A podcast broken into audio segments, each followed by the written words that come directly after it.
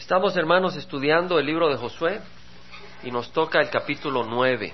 Vamos a leerlo totalmente, el capítulo 9. Es un tema eh, sencillo en el sentido de que eh, tiene un tema central y lo quisiera leer todo y aprovecharlo. No vamos a terminar hoy el estudio, pero vamos a empezar, lo vamos a leer hoy y, y hay mucha enseñanza acá. La enseñanza es la palabra del Señor, no, no vienen garabatos o entretenimiento, es la palabra del Señor. No, tiene, no quiere decir que tiene que ser aburrida, pero lo que quiero decir es de que pongamos atención porque aquí hay una enseñanza y, y entre más empecé a meditar en esto es más importante realmente para nosotros y quisiera que el Señor nos hable. Pero vamos a leerlo. Dice que, ¿se acuerdan que el pueblo de Israel había derrotado a Jericó? Habían entrado a Gilgal, que estaba como a cinco kilómetros al oeste del río Jordán, y después habían llegado a Jericó, habían derrotado a Jericó, después fueron a Ai, bueno, Jericó quedaba como a 15 kilómetros de Gilgal, de ahí derrotaron en Ai, destruyeron, y de ahí subieron 35 kilómetros al norte, a donde estaba el monte Ebal, el monte Gerizim, y ahí renovaron el pacto con Dios. Ahí leyeron las maldiciones y las bendiciones. Las bendiciones si seguían al Señor, las maldiciones si desobedecían al Señor era un pacto mosaico que era condicional. Ellos iban a gozar de la bendición de la tierra si obedecían. Ellos iban a recibir maldición si desobedecían. Y, y, José, Josué había parado la conquista para ir y renovar el pacto. Sabían que el pacto era importante, que había que ser obediente. Habían visto que en Ai habían tenido una derrota ¿Por qué? Porque no habían sido obedientes, porque alguien había desobedecido y había traído pecado y problemas al campamento. Josué había entendido eso, había que ir a Montebal, había que obedecer y renovar el pacto porque Dios le había dado esa instrucción a través de Moisés, su siervo. Y luego regresaron 35 kilómetros al sur, fueron hasta Gilgal de nuevo. Y es ahí donde eh, eh, vamos a leer el capítulo 9.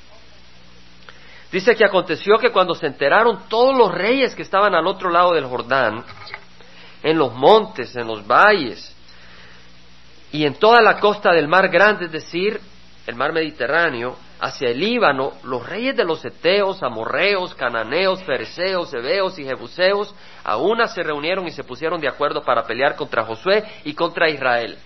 O sea que cuando ellos entraron cuando el hombre de Dios, cuando el pueblo de Dios quiere entrar a la tierra prometida, ¿qué es lo que tienes? Una confrontación. El enemigo quiere pararte. El enemigo quiere impedirte que tú tomes la tierra prometida.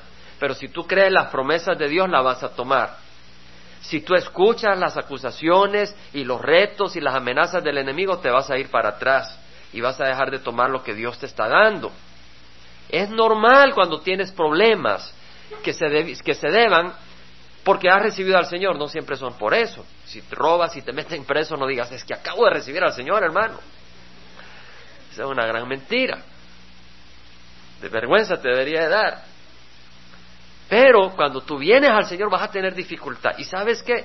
Yo vine al Señor en el 84 y mis dificultades no se han hecho menores. Mis dificultades se han ido haciendo mayores. Pero la fidelidad del Señor siempre ha sido la misma. Y de acuerdo a la dificultad, así ha sido su poder para sacarme la dificultad. Ahora si yo estoy caminando no es porque yo ya aprendí, no he aprendido. Cada vez tengo que gritarle al Señor, ayúdame, sácame de este hoyo. Y grito con la misma intensidad que la primera vez. Y el Señor con la misma intensidad me saca. Y la oscuridad muchas veces es tan oscura y tan difícil como la primera vez. Pero el Señor viene a mi rescate. Es decir, el caminar del cristiano nunca pasa a ser de un caminar por fe a un caminar por ver. Siempre es un caminar por fe. Siempre. Y siempre es con dificultad. Ahora vemos de que dice que se unieron, pero cuando los habitantes de Gabaón se enteraron, Gabaón estaba como a 30 kilómetros al, este, al oeste. 30 kilómetros al oeste. Vinieron a Josué dice que se enteraron de lo que José había hecho a Jericó y a Ai, ellos también usaron de astucia. ¿La astucia de quién? Del enemigo. Cuidado, el enemigo tiene astucia. ¿Tú crees que es una gallina sentada? No, es, tiene astucia. Usaron de astucia y fueron como embajadores. Y llevaron alforjas viejas sobre sus asnos. Estaban a 30 kilómetros nomás. pero llevaron alforjas viejas para aparentar que venían de muy lejos, y odres, es decir, bolsas de vino viejo, es decir, las odres de cuero, pero no eran cuero nuevo, eran cuero viejo que tenían años para decir, venimos de muy lejos, rotos y remendados, y sandalias gastadas, las sandalias todas rotas y remendadas en sus pies, y vestidos viejos sobre sí, y todo el pan de su provisión estaba seco y desmenuzado. Vinieron a Josué al campamento en Gilgal y le dijeron a él y a los hombres de Israel, hemos venido de un país lejano, haz pues pacto con nosotros. ¿Qué es lo que quiere hacer el enemigo con nosotros? Hacer un pacto. El enemigo está buscando hacer un pacto contigo. El enemigo quiere hacer un compromiso. Let's compromise, como dicen en inglés. No, pues puedes seguir creyendo en tu Dios, pero mira, vamos a hacer esto. Solo esto te estoy pidiendo y te está ofreciendo algo. Y los hombres de Israel dijeron a los hebeos, quizá habitáis en nuestra tierra, ¿cómo pues haremos pacto con vosotros? Porque Dios les había dicho que no hicieran pacto con los habitantes de esas tierras, por muchas razones. Les dijo, no harás, y vamos a leer eso después. Pero regresaremos a esto. Respondieron ellos a Josué, somos tus siervos. Y Josué, o sea, les dijo algo muy bonito, somos tus siervos. ¿Cómo no, mi amigo? Somos mexicanos también nosotros, somos salvadoreños, men, ¿qué pasa? Somos catrachos, guanacos, charros. Respondió ellos a Josué, somos tus siervos. Josué les dijo, ¿quiénes sois y de dónde venís? Se puso a conversar con ellos, ¿verdad? Se puso a conversar. Ya les había dicho de dónde venían. Hemos venido de un país lejano. Pero le vuelve a preguntar, ¿quiénes sois y de dónde venís? Se pone a conversar, a creerles, a poner atención a lo que les iba a decir. Ten cuidado cuando empiezas a escuchar al enemigo de tu alma. Ten cuidado cuando empiezas a tratar de entender de dónde viene. Y empiezas a estar atraído en sus pensamientos y sus raciocinios. Y le dijeron, tus siervos han venido de un país muy lejano a causa de la fama de Jehová tu Dios. ¡Wow! Estos son religiosos.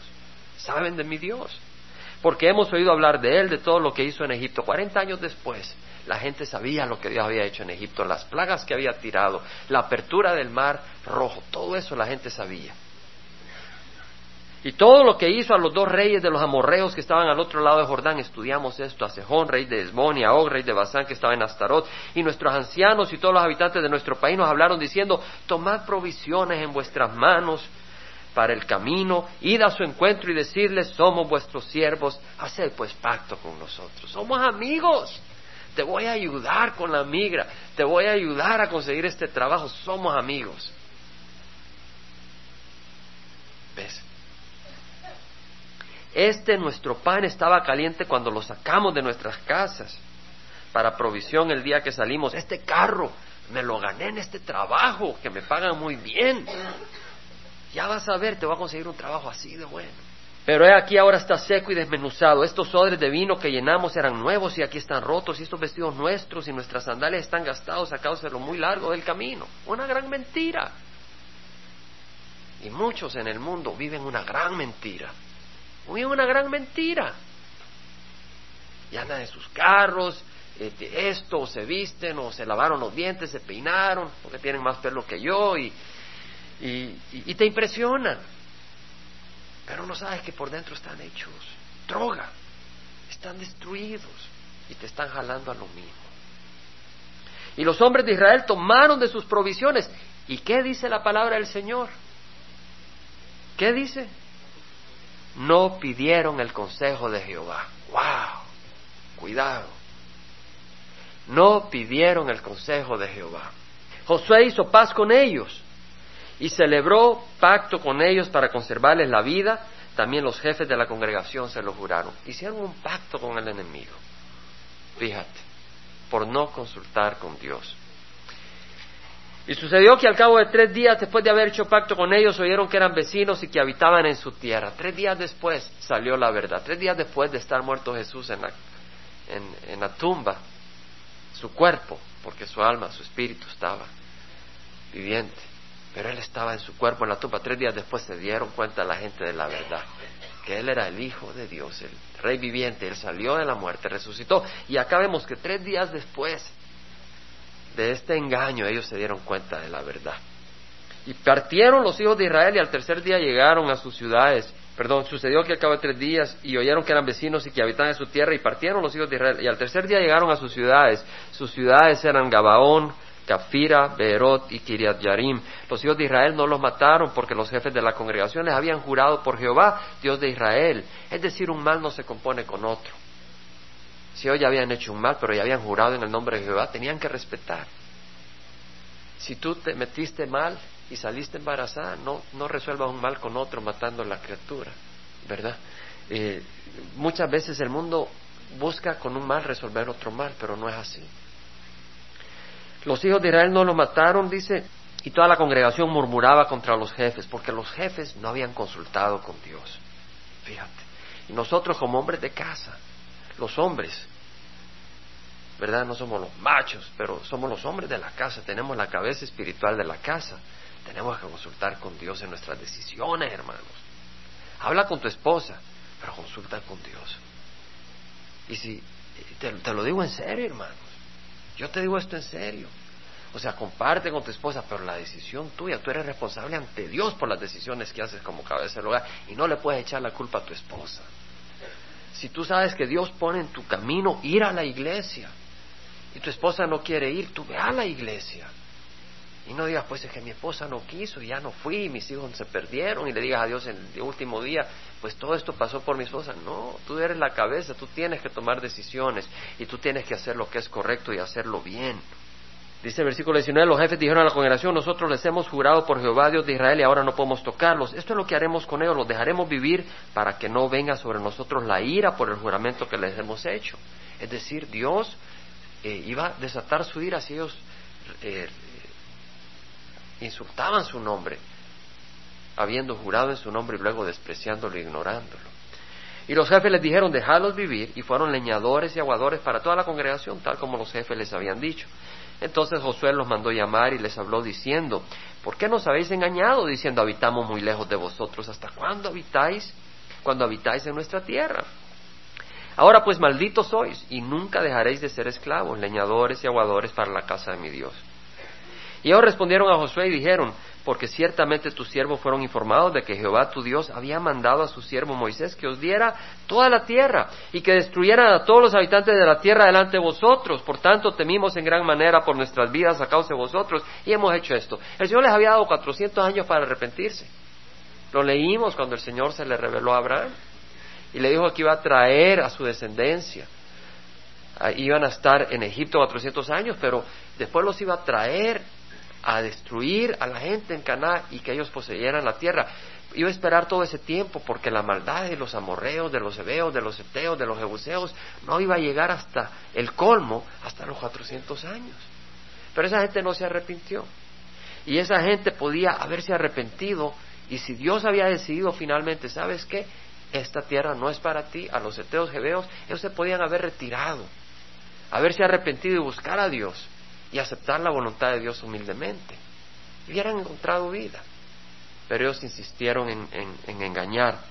Ahora pues aquí estamos en tus manos, haz con nosotros lo que te parezca bueno y justo. Y así hizo él con ellos y los libró de la mano de los hijos de Israel y no los mataron. Y aquel día Josué los hizo leñadores y aguadores para la congregación y para el altar de Jehová, en el lugar que Jehová escogiera hasta el día de hoy. No se te olvide, los estos hombres, los gabaonitas, fueron muy astutos. Y el Señor habló de que a veces el mundo es más astuto que nosotros.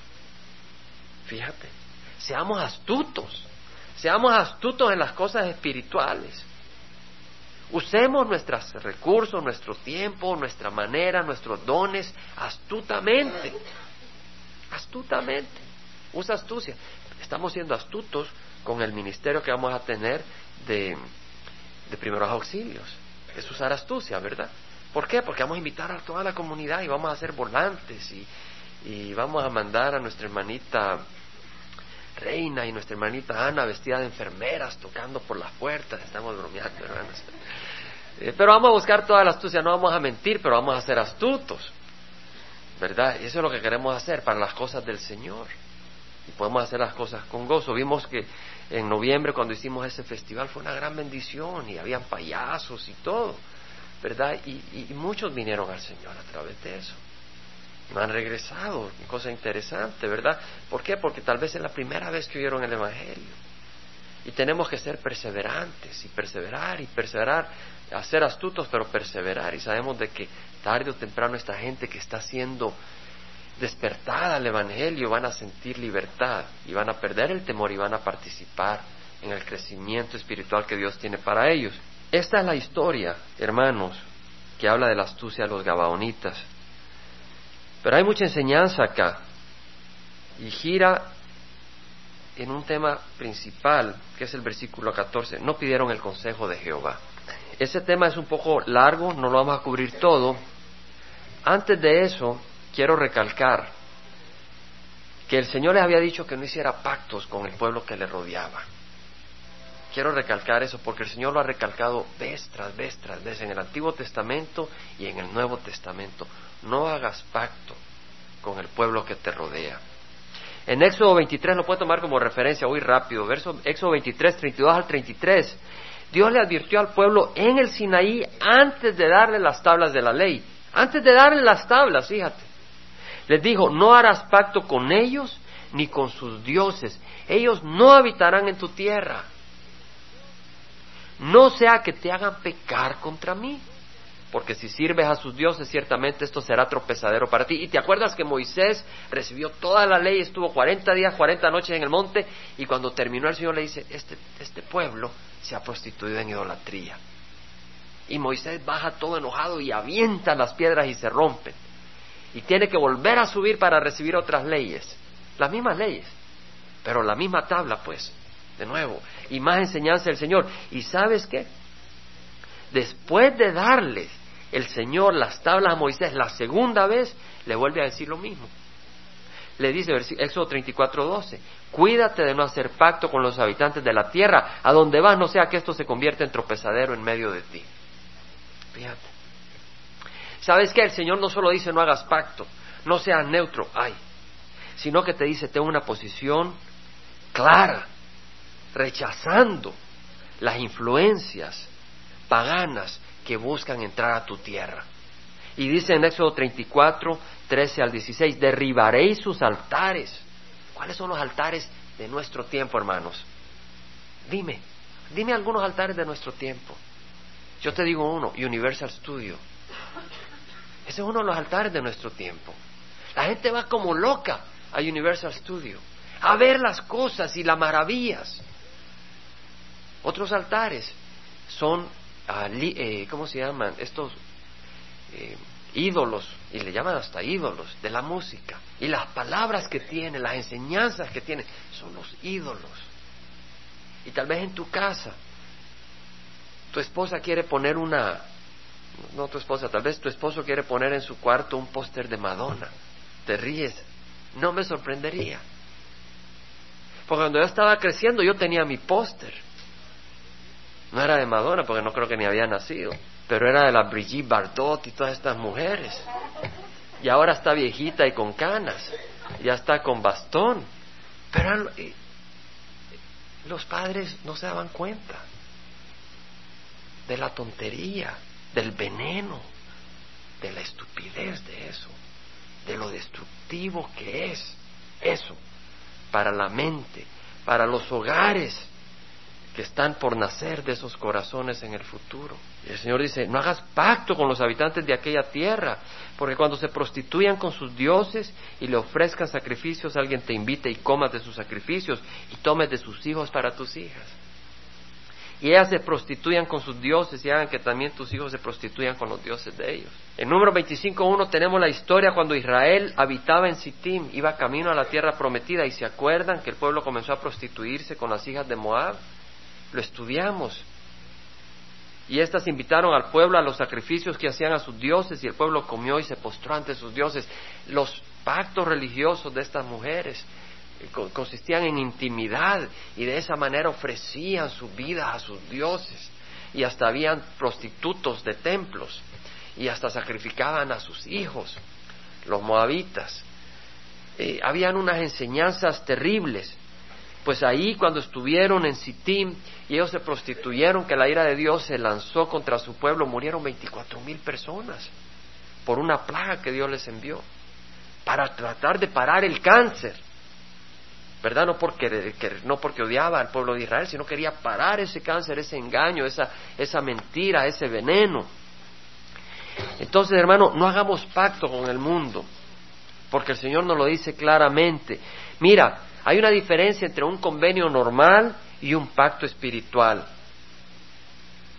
Y quiero aclararlo. Si en el trabajo te piden que vayas de saco y corbata para atender a los clientes, ¿estás haciendo un pacto espiritual? No, es un convenio natural. Tienes que hacerlo, pues eh, no afecta a tu espíritu, no hace nada malo y atiendes a los clientes, te lo piden en el trabajo, tienes que someterte a la autoridad que Dios te pone. Gloria al Señor, es un pacto natural, no te compromete, está bien. Si te piden que trabajes de las 8 de la mañana a las 6 de la tarde, pues cambia la hora que tú lees la Biblia. Si te gusta leer la Biblia a las 8, pues ahora léela a las 6. Pero ve y trabaja de 8 a 6, sea un buen empleado. Es un pacto natural, está, no un pacto, sino una, un convenio natural, está bien. Pero si te pide que atiendas a los clientes en la noche y los lleves a nightclubs y tomes licor con ellos para poder movilizar algunos negocios y pues la gente le gusta echar sus tragos y que los atiendan donde hay ah, bailes y cosas así eh, inmorales y, y tú decides pues lo tengo que hacer por mi trabajo, ahí has hecho un pacto porque es un pacto espiritual. Tú estás comprometiendo tu espíritu y tu alma a favor de un poco de dinero. Estás haciendo un pacto, estás recibiendo pan podrido para tener paz y tener ventajas. ¿Verdad? Tal vez te dicen que mientas en el trabajo, tú eres vendedor de carros usados. No, si este carro está pero de maravilla. Le doy a cuatro mil dólares, pero realmente se lo daría a ocho mil, pero porque eres de Chihuahua, de piedras grandes o casas grandes, o porque eres de Michoacán o de Guadalajara, te doy a cuatro mil dólares y la transmisión está hecha pedazos, a la cuadra, al bloque se le va a venir para abajo. Y tú mientes para hacer negocio y tú ya estás aceptando ese estilo de vida porque en ese negocio es la única manera de vender los carros y tú estás haciendo un pacto espiritual. Estás comprometiendo tu alma y participando con el mundo pagano que te rodea. Si tus amigos te invitan a lugares indebidos y tú tienes que mentirle a tus padres para ir a bailar a esta discoteca, estás haciendo un pacto espiritual con el mundo. Estás participando porque el Hijo de Dios no tiene nada que ver con eso. Si te presionan los compañeros a echarte un trago, una cerveza, y tú para poder ser parte de ellos, pactas con ellos y participas, no está bien. Y el mundo está haciendo esa presión para que hagas pacto con ellos. Yo recuerdo cuando estábamos en high school allá en El Salvador y nos estábamos graduando y fuimos a, a, la, a la casa del profesor Oscar Pereira, profesor de Constitución y Cívica que le tenía mucho cariño y pues allá llevaron mariachis y llevaban las botellas de, licor y pues yo buscaba no tomar, pero ahí pues para ser parte, te echabas la botella directa y hasta te daban un golpe en la espalda y te tomabas como cinco litros de un solo. Y nunca se me olvida cuando me estaba echando el licor fuerte, todo el mundo estaba feliz que era parte de ellos. Eso es lo que el mundo quiere, que seas, hagas un pacto con el mundo. Y te abraza cuando haces un pacto con el mundo. ¡Wow! Eres nuestro. Ahora vamos a pura fiesta. ¿Ves? Pero hay una gran, hay una gran destrucción de toda esa manera tonta de pensar. Ah, tal vez te dicen que no eres cool, no eres mexicano si no escuchas esta canción mariachi o, o estos programas de televisión, pero es destrucción. Eh, el llamado para nosotros, hermanos, es que no pactes con el mundo. El Señor nos lo dice vez tras vez, tras vez, tras vez, tras vez, tras vez, tras vez, tras vez, tras vez. Nos dice en el Nuevo Testamento qué tiene que ver la luz con la oscuridad no pactes con, si tú eres cristiano, no andes con alguien que no es cristiano para formar una relación. No hagas ese pacto. Pero tal vez hay una excepción, tal vez lo voy a traer al Señor. Es un engaño. Deja primero que venga el Señor. ¿Ves? No hagas un pacto. El Señor dice en Efesios 5, versículos 7 al 11, no seáis partícipes con ellos, porque antes eras tiniebla, pero ahora sois luz en el Señor. Andad como hijos de luz, examinando qué es lo que agrada al Señor. Examinemos lo que agrada al Señor, Efesios 5, 7 al 11. Y no participéis en las obras estériles de las tinieblas, sino más bien desenmascararlas. Para aquellos que están diciendo, hermano, toma el hermano, haz esto, hermano. Lo hacía, no lo hago ya, hermano. Por la gracia del Señor. Pero lo comparto para que se den cuenta que todos venimos, somos cortados con la misma tijera, hermanos. Y la carne de pecador es la misma, lo que cambia es el espíritu, nace un nuevo espíritu, pero esta carne tiene que morir, se la tiene que comer los gusanos porque no es buena para nada, tiene que venir una nueva redimida por el Señor. Esta carne no la podemos redimir. Por eso el Señor tiene que dejarla que muera y Él nos da una nueva. Por su poder, por el poder de su, poder de su espíritu, nos da esa vida. Hermanos, eh, ahora el tema principal al que vamos a entrar, y vamos a empezar ahora, es este engañados por no buscar el consejo de Dios. Oye la palabra, engañados. Yo no dije condenados por no buscar el consejo de Dios, eh, Dios molesto contigo por no buscar el consejo de Dios, digo engañados. ¿Sabes quién es la persona engañada? Aquella que cree que va a recibir una cosa por recibir otra cambio. El mundo cree que está saliéndose aventajado, pero cuando esté en el fuego del infierno, se van a dar cuenta que están engañados. But it's too late. Es demasiado tarde. Y por eso el Señor nos envía. Primero envió mensajeros a mí para hacerme entender que tengo que tomar una decisión. Y ahora yo te comparto a ti, sé sabio, no te dejes engañar. Pero si tú te dejas engañar, no te quejes después contra Dios, porque Dios te ama. Yo te estoy diciendo acá que no te dejes engañar. Ahora, si lo que yo te estoy diciendo fuera mentira, ¿estaría jugando mejor tenis? ¿O estaría buscándome un trabajo que me pague más? ¿O estaría haciendo otras cosas? Pero te quiero decir, yo creo que mi Dios vive. Y yo creo que lo que te estoy diciendo acá no es porque me pagan, porque no me pagan para decírtelo. Lo que te estoy diciendo acá es porque estoy convencido. Y no creo que sea tan tonto. Soy bastante tonto en muchas cosas. Porque me doy cuenta cuando he pecado, cuando he fallado, qué tonto he sido. Pero en las cosas de Dios no soy tonto. Dios me ha dado sabiduría. Y lo que te estoy diciendo es del Señor. Mira, ahora vamos a entrar en algo serio en el sentido de que no nos damos cuenta, pero mira, ellos, fueron, ellos pactaron porque fueron engañados. Muchos hacen pacto con el mundo porque han sido engañados y muchos en las iglesias hacen pacto con el mundo porque están engañados. Ya vamos a ver qué tipo de pactos se hacen. El área que afecta a la iglesia es esta. El hombre muchas veces busca de todo menos el consejo de Dios, aún a veces dentro de la iglesia. Se busca el consejo y las maneras que no son de Dios. Mira, muchas veces las familias, aún las iglesias, buscan a psicólogos para sus problemas. Oye, bien lo que te estoy diciendo. Muchos, aún en las iglesias, buscan a psicólogos y muchas veces a psicólogos cristianos profesionales. ¿Ok? Pero te quiero decir algo. Y si tú tienes problema con esto, después habla conmigo. Y yo voy a platicar contigo todo lo que quieras. Pero te voy a decir algo. La psicología se basa en filosofías que especulan sobre la naturaleza del hombre, el carácter del hombre. Pero Dios dice que el corazón del hombre es malvado y ¿quién lo puede comprender? Quiere decir que los psicólogos no comprenden el corazón del hombre.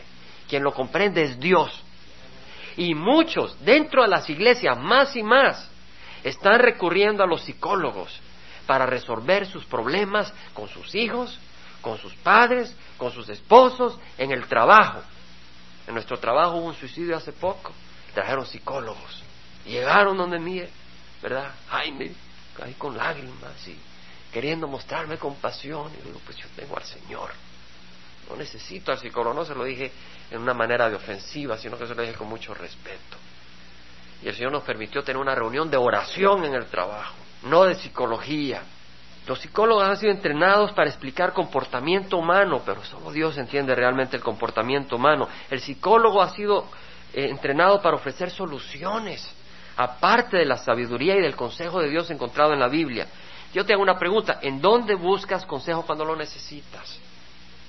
Y cuando no ves la respuesta inmediata, empiezas a debilitarte y empiezas a buscar el consejo en el mundo. Y cuando no le hayas la respuesta, empiezas a tomar tranquilizantes. Cuando te receten medicina, y hablaba con una hermanita un día de estos, cuando te receten medicina a veces no te dicen qué es, pregunta, investiga qué es.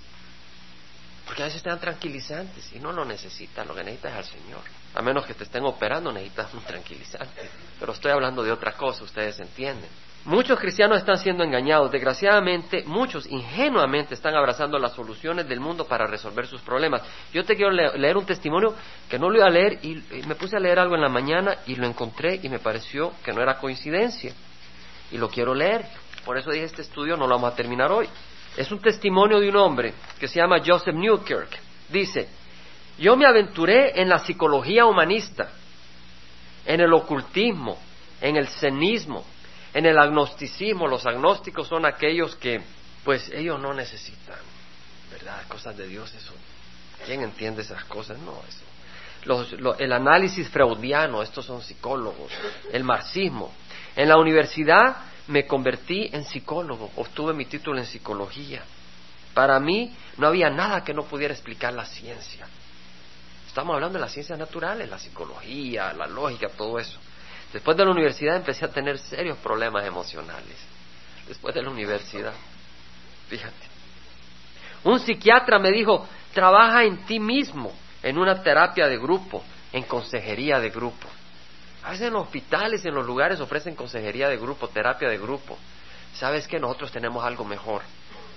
Es Cristo Jesús. En serio, en serio, yo quiero hermanos y vamos a, vamos a leer, vamos a ver varios elementos. Mira, Dice que le prescribió tranquilizantes. Y dice, yo fui capaz de tener un trabajo en el colegio comunitario, pero mi, mi, vida personal estaba en pedazos, estaba aterrorizado y aislado. ¿Cuánta gente no se siente aterrorizada y aislada? Y son psicólogos, y son psiquiatras y te están ofreciendo soluciones, pero ellos están sin soluciones de veras. Me, me volqué a la meditación para calmar mis nervios y luego me tiré a las religiones orientales pero en estas no hay un lugar para el individuo. Las religiones orientales tú te pierdes en el cosmos, en el mundo. El individuo deja de existir, pero Jesús te ama personalmente a ti, como persona. Eso solo lo hay en el cristianismo, en Cristo. Dice, encontré que la conciencia cósmica era vacía y que nirvana, ese estado de perfección, era prácticamente nada. Tal vez lo más aterrorizante momentos de mi vida fue cuando desilusionado con zen y meditación empecé a jugar con el ocultismo y satanismo. Tú tienes que llenar tu vida con algo. Si tú no la llenas con religión, la vas a llenar con algo, pero la vas a tener que llenar con algo. Si tú agarras un, un balde, un huacal, un cumbo y lo pones afuera y está lloviendo, se va a llenar. Y si no lo llenas de agua y lo metes en el cuarto, se llena de aire, pero algo va a tener. Y muchos están llenos de aire, no tienen nada. Y tenemos que estar llenos del Señor. Dice de que, finalmente dice, encontré algo y se compró una Biblia satánica. Y fue una guía para mí, porque no tenía fábulas, se estaba refiriendo a la Biblia, ni mitos, él en ese momento así veía la Biblia, son, son instrucciones para disfrutar del placer e indulgencias en los deseos de uno sin límite. ¡Wow! Esta religión sí me gusta, dijo. Fíjate. Y probé. Me, metí en el hedonismo sin, sin, sin restricción, es decir, placer sin límite. Pero pronto estuve desilusionado de nuevo. Este es un hombre que lo probó. Y realicé con una gran depresión que el ocultismo era simplemente otro paso que te lleva a un abismo profundo. Él había probado religiones orientales, probó de todo, probó el ocultismo y era un vacío profundo. Y luego probó el marxismo. Pero dice, la filosofía enseña que no hay un Dios, que la vida, el propósito de la vida es la vida en sí mismo, el vivir por vivir. Y me di cuenta que no es suficiente, oye bien, que no es suficiente mejorar tu condición económica y tus circunstancias sociales si no tienes una razón más importante para vivir. Pon atención. Si tú no tienes una razón verdadera para vivir, el vivir para alimentarte y para sobrevivir es bien vacío. Y este hombre lo dice. Dice, entonces me volqué a libros de ayuda, autoayuda y a seminarios de cómo cambiar tu mundo cambiando tu manera de pensar. ¡Wow! Esta es la manera de resolver mi problema. Voy a cambiar mi manera de pensar. Y así voy a cambiar mi mundo. Pero dice, esta filosofía a lo que exalta es al yo. ¿Mm? Sin reconocer que la vida no sigue nuestros deseos ni nuestros diseños. ¿Quién de ustedes puede controlar su mundo? Todos los libros que tú quieras de ayuda personal y todo eso, de nada te sirve. Tú no puedes controlar tu mundo. Un día un amigo me invitó a la iglesia y de desesperación fui y abrí el Salmo 40 que dice, al Señor esperé pacientemente y Él se inclinó a mí y oyó mi clamor. Me sacó del hoyo de la destrucción, del lado cenagoso, asentó mis pies sobre una roca y afirmó mis pasos. Y yo conocía muchos hoyos cenagosos, de manera que yo había volcado mi vida a todos los lugares, excepto a Dios. Había buscado por todos los lugares, excepto a Dios. Entonces dice que fue a una cruzada de Billy Graham y cuando Billy Graham invitó a la gente a venir a Cristo, yo sabía que mi momento había llegado. Y dice de que yo caminé y entonces encontré esa conexión y allá no era una isla, aislado del mundo, en mis propios miedos, y empecé una vida hermosa, siendo guiado por Dios. Era tan sencillo, dice. Estoy leyendo esto porque esto se pega mucho a lo que vamos a estar estudiando. Se pega mucho a lo que vamos a estar estudiando y vas a, pon atención y vas a darte cuenta en base a lo de la Biblia. Aquí estaba Dios que es más grande que la creación, pero tan cerca como una oración. Con su clamor, ahí estaba un Dios más grandioso que toda la creación. Después de la cruzada, regresé a mi trabajo con mis estudiantes en la universidad y mi trabajo era el mismo, pero yo ya veía a los estudiantes distintos, cada uno era una creación de Dios especial, cada uno necesitaba no solo instrucción, pero cuidado y compasión. Mi misión se convirtió en servir a Dios ayudando a otros. Esa Navidad yo fui voluntario con el Salvation Army fui a lugares de ancianos, fui tocando campanitas para el Salvation Army para ayudar a recoger dinero y comida para los necesitados, pasé parte de la Navidad eh, llevando comida a los necesitados. ¿Cuántas veces yo solo había servido a mí mismo, pero ahora había entendido algo nuevo? En Cristo, los que somos muchos formamos un cuerpo y cada uno pertenece a otro. Y él se sentía completo y bendecido. Algo más me pasó, dice. Pude reír. Era un hombre que no tenía risa. Pero dice, no era una risa nerviosa, eh, enmascada por ansiedad. Era una risa genuina que expresaba el gozo de la creación. El dolor que se involucra en mi crecimiento, cada uno de nosotros está creciendo espiritualmente. Y él dice, mi dolor en el crecimiento espiritual a veces es extraordinario. Fíjate la palabra que usa. ¿Quién de ustedes tiene más de cinco años de conocer al Señor? Levanta la mano. Levanta la mano. ¿Verdad que el dolor a veces se vuelve extraordinario? A veces, si no siempre. Pero mira lo que dice. Pero ahora vivo con propósito y dirección. Y quiero usar mi tiempo en la tierra no para alcanzar éxitos mundanos, pero para ayudar a otros. Sabiendo que Jesús sufrió por mí mis pecados, tengo el consuelo de Él y, sigue compartiendo. Pero vemos un hombre que se volcó a la psicología. ¿Por qué menciono su testimonio? Porque muchos en la iglesia se están volcando a la psicología. De hecho, yo en el trabajo tenía hace algún tiempo a un amigo que estaba estudiando para ser consejero cristiano. Y una de las cosas que a mí me, me hacía sentirme mal es que si uno va a ser consejero cristiano, entonces no les cobres. Porque si viene alguien con necesidad, no le cobres. Si viene alguien con necesidad emocional, no le cobres, ayúdale, si vas a usar el nombre de Cristo. Porque Cristo cuando vino a tocar a los que estaban necesitados emocionalmente, no le cobró. ¿Verdad? Y ahora en muchas iglesias, en vez de usar al pastor o a los ancianos o a siervos que conocen la palabra para guiar en la palabra, te refieren a un psicólogo cristiano. Y la psicología no tiene lugar de Cristo. Vamos a ver varias áreas varias áreas. Vamos a empezar ahora, pero vamos a ver varias áreas, hermanos. Quiero tocar algunas, quiero un poco de paciencia en su parte, por lo menos terminar esta paginita. Y luego la segunda, el segundo domingo vamos a terminar. Vamos a ver algunas áreas, cómo piensa el mundo y cómo piensa el Señor. Cuando alguien tiene problemas muy serios con el papá, con la mamá, con el esposo, con el hijo en el trabajo, buscan al psicólogo para ver qué le aconseja. Yo recuerdo, cuando estaba creciendo teníamos unas amistades y una, de uno de ellos, su hijo, era muy problemático. Un día hasta le metió el acelerador al carro de la mamá para irse a suicidar con la mamá. Nunca se me olvida. Cosas así. Y le, lo llevaron a psicólogos, lo llevaron a psiquiatras, lo llevaron a curas. Y nunca pudieron. Nunca pudieron ayudarle.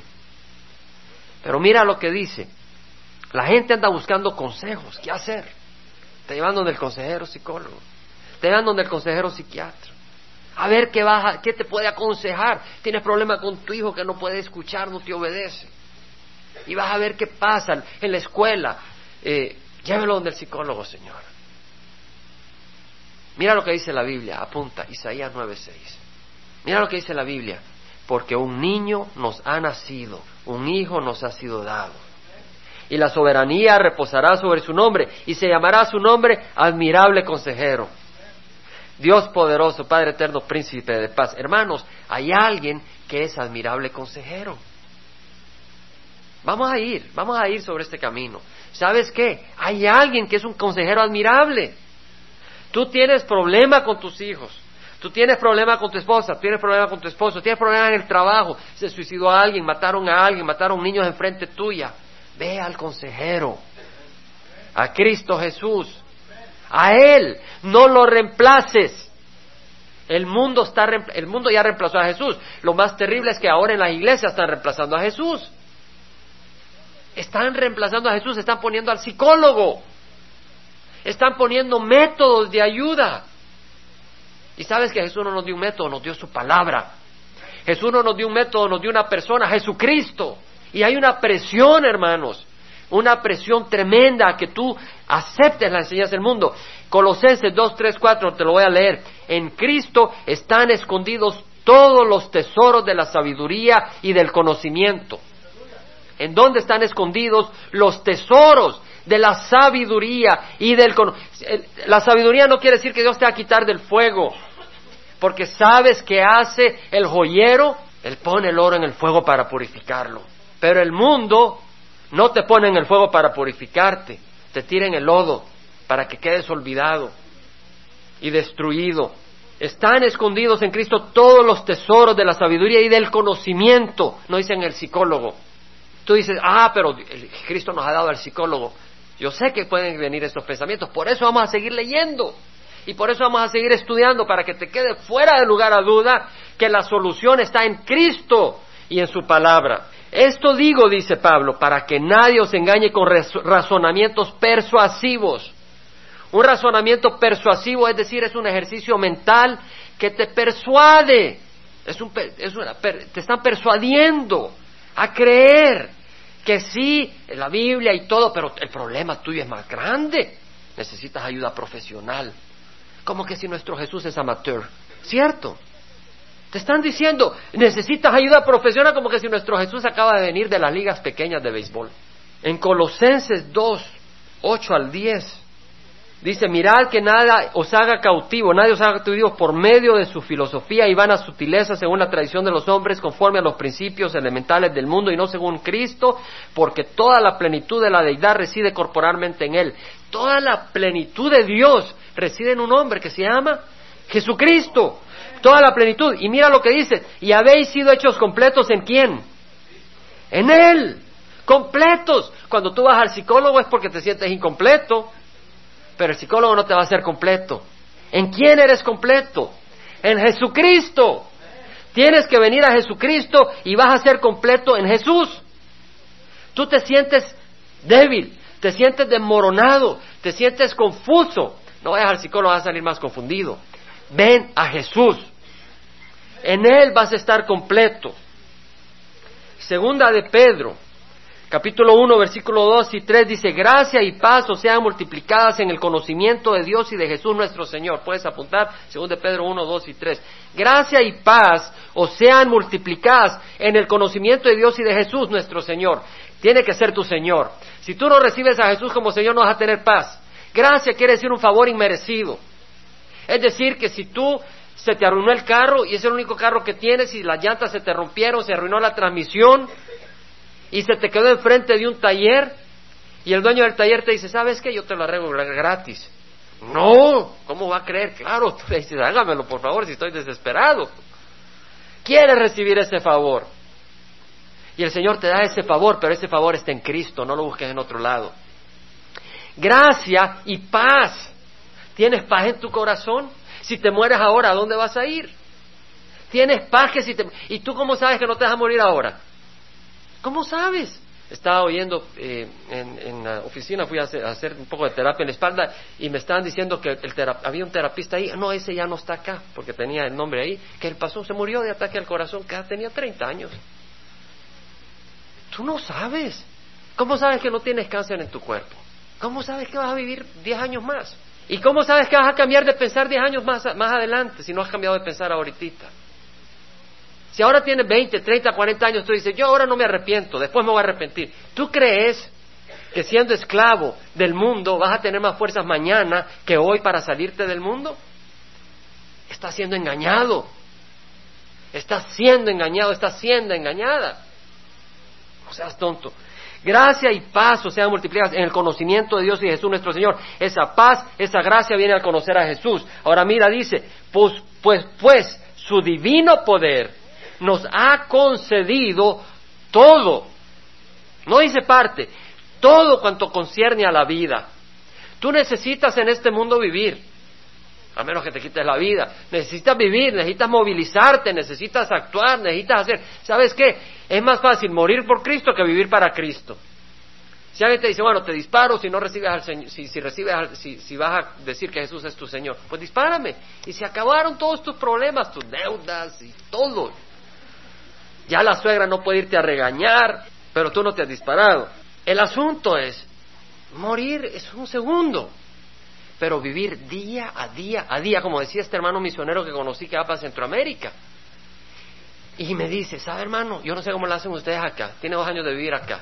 Dice, yo no sé, mira, uno que está en el mundo viene a este lugar que es suave, pero uno que es cristiano, este lugar es terrible. Hay tentaciones, hay materialismo, hay de todo. Todo lo que quiere la carne está a la disposición. Yo no sé cómo la hacen. ¿Y sabes qué le contesté? Si Dios te tiene acá, Dios te va a dar la gracia. Pero si Dios no te tiene acá, no te va a dar la gracia. Vete a donde Dios te tiene. ¿Ves? Entonces dice, nos ha concedido todo cuando concierne a la vida y a la piedad mediante el verdadero conocimiento de aquel. Todo lo que necesitamos para vivir la vida y la piedad, es decir, la piedad es vivir una vida agradable a Dios una vida no solo en este mundo, pero una vida que le agrada a Dios, una vida realmente sana en el Señor, todo lo tenemos a través del Señor. En Él están escondidos los tesoros. En 2 Timoteo 3, 16 al 17 dice, toda escritura es inspirada por Dios. ¿Cuántas, hermanos? Toda. Toda escritura es inspirada por Dios y es útil para enseñar. Si tú necesitas enseñar a tus hijos, ¿dónde está la enseñanza? en la escritura, para reprender. Si tú, si tú te das cuenta que tus hijos están yendo por el mal camino, ¿qué vas a usar? El psicólogo dice esto, el psiquiatra dice el otro, el profesor dice esto. Usa la palabra de Dios para reprender, para corregir. Y si tú necesitas corrección, ¿quién te va a dar esa ¿Tú crees que el psicólogo te va a corregir? ¿Tú crees, que el, crees, ¿Tú crees que solo el niño hace mal? ¿Tú crees que solo el niño necesita disciplina? Nosotros somos niños grandes y a veces más testarudos que los pequeños. ¿Y sabes qué? Necesitamos disciplina y necesitamos corrección. ¿Y sabes quién nos da esa disciplina y esa corrección? Jesucristo. Y nos la da a través de su palabra. Por eso tenemos que venir a la palabra del Señor, no al psicólogo. Dice que toda escritura inspirada por Dios es útil para enseñar, para aprender, para corregir, para instruir en justicia. ¿Quieres caminar rectamente? ¿Quieres caminar en sanidad mental y emocional? Ven a Jesucristo a fin de que el hombre de Dios sea perfecto. ¿Quién te va a dar la perfección? ¿La psicología? ¿La psiquiatría? Si quieres tener entendimiento sobre tu sexualidad, yo recuerdo cuando estaba en el mundo y no conocía al Señor, me compré un librito de la doctora Ruth, pobrecita, pobrecitos los que leyeron ese libro. Hermano, la instrucción viene del Señor. Realmente, la instrucción viene del Señor. ¿Quieres instrucción en las cosas de tu vida? No busques en las cosas del mundo, busca en el Señor. Ya están preguntando cuál es ese libro, Ruth. No está a la venta. Hermanos, el Salmo 119, 24 dice, tus testimonios son mi deleite. Ellos son mis consejeros. ¿Quién es tu consejero? No te dejes engañar por el mundo. En Romanos 11:33 dice, oh profundidad de las riquezas y de la sabiduría y del conocimiento de Dios. Es profundo. ¿Sabes qué? ¿Qué necesitamos nosotros? A Cristo. Ahora, si tú me dices, como dijimos, yo necesito ayuda profesional, yo te voy a contestar de esto.